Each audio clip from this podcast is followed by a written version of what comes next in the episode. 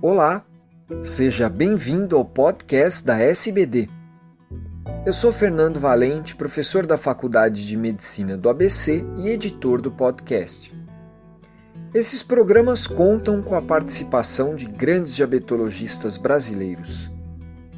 Nessa edição, traremos um artigo que explora a importância da precocidade do bom controle glicêmico na prevenção de doença cardiovascular e na mortalidade do diabético tipo 2. Olá, eu sou Fernando Valente e vou comentar um artigo publicado no Diabetes Care de junho de 2017 que mostra que o controle glicêmico precoce e a magnitude da queda da glicada predizem eventos cardiovasculares e mortalidade. As diretrizes recomendam, para a maioria dos adultos com diabetes tipo 2, atingir uma glicada abaixo de 7%, o que garante uma maior proteção microvascular. No entanto, existe um debate se um controle mais rigoroso com A1C abaixo de 6,5% poderia ser mais benéfico ou prejudicial, especialmente em se tratando de doença cardiovascular. Isso em grande parte por conta do estudo ACORD, que foi precocemente interrompido por aumento da mortalidade nos indivíduos do grupo de controle glicêmico intensivo.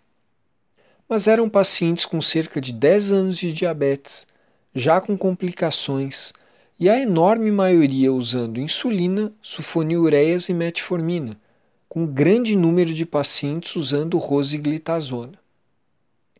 Por outro lado, vários estudos, como o famoso UKPDS, sugerem a existência do efeito legado, um benefício cardiovascular em longo prazo naqueles com hemoglobina glicada mais baixa.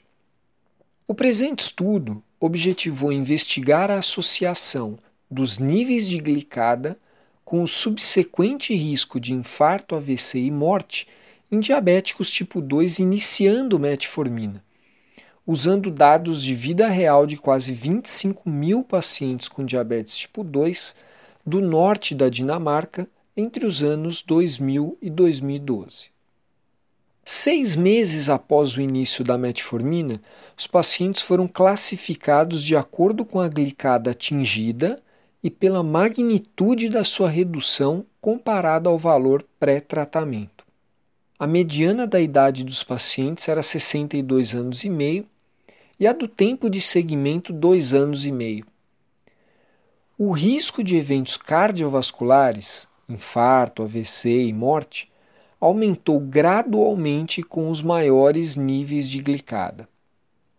Em comparação à meta abaixo de 6,5%, os pacientes com glicada entre 6,5 e 7 tiveram 18% mais eventos os com glicada entre 7 e 7,49 tiveram 23% mais eventos.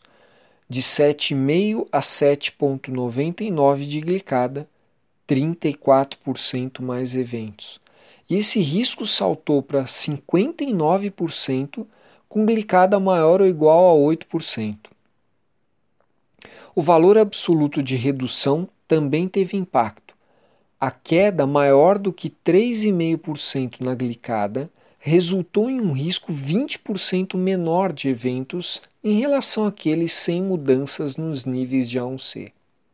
Esses resultados sugerem que, para recém-diagnosticados, a meta de glicada deve ser abaixo de 6,5%. Muitas vezes o paciente recebe o diagnóstico de diabetes com um grande componente emocional isso pode gerar inércia terapêutica.